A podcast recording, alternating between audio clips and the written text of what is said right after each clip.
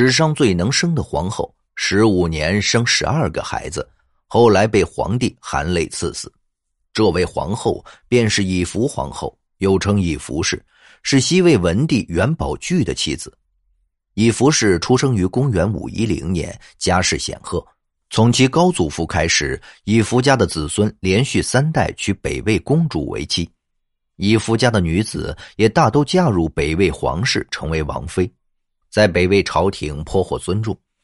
以福氏幼年时便表现得与众不同，不怎么说话，也不怎么笑，但容貌秀美，十分聪慧，喜爱读书，自有一番气质。父母都觉得十分奇特，但也十分喜爱，指着以福氏对亲戚都说：“生女孩有什么关系啊？如果像以福氏这样。”实在是胜过生男孩。十六岁那年，以福氏嫁给了北魏皇室元瑜的儿子元宝炬，两人郎才女貌，情投意合，婚后生活的十分幸福。公元五三五年，元宝炬登基称帝，建立西魏，是为西魏文帝，封以福氏为皇后，同时立两人的儿子元钦为皇太子。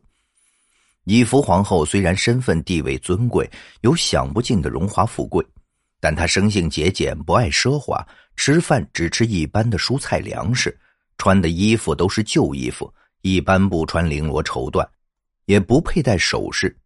以福皇后为人宽广仁厚，从来不嫉妒他人，善于调解矛盾，将后宫之事管理得井井有条，得到了大家的一致拥戴。元宝炬对自己的妻子也十分敬重。古代社会男尊女卑，君尊臣卑，以福皇后的人格魅力很大，由此可见一斑。当时西魏边境屡次遭到柔然侵犯，由于东魏发生摩擦，丞相宇文泰提出联姻之策，奏请元宝炬娶柔然首领之女为妻，立为皇后，安抚柔然。为了国家百姓江山社稷，元宝炬只好废除以福皇后，立柔然首领的女儿为后。以夫皇后虽然被废，搬到了偏僻的别宫居住，但依旧遭到了新皇后的妒忌。碰巧边境又有柔然大军来犯，最后元宝炬只得含泪赐死以夫皇后。以夫皇后哭着说道：“愿皇上活千岁万岁，天下得以太平。”如果这一切都能实现，我死了也没有什么怨恨的。遂用被子自压而死，年仅三十一岁。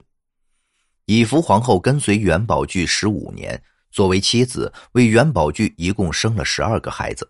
虽然存活下来的甚少，但开枝散叶之功劳，无人能出其右。作为皇后，为了国家安稳、百姓安康，勇敢献出自己的幸福跟生命，十分伟大。值得人们敬佩。好了，以上就是本期的内容。如果您喜欢我们的节目，欢迎订阅、点赞、转发，感谢大家的支持。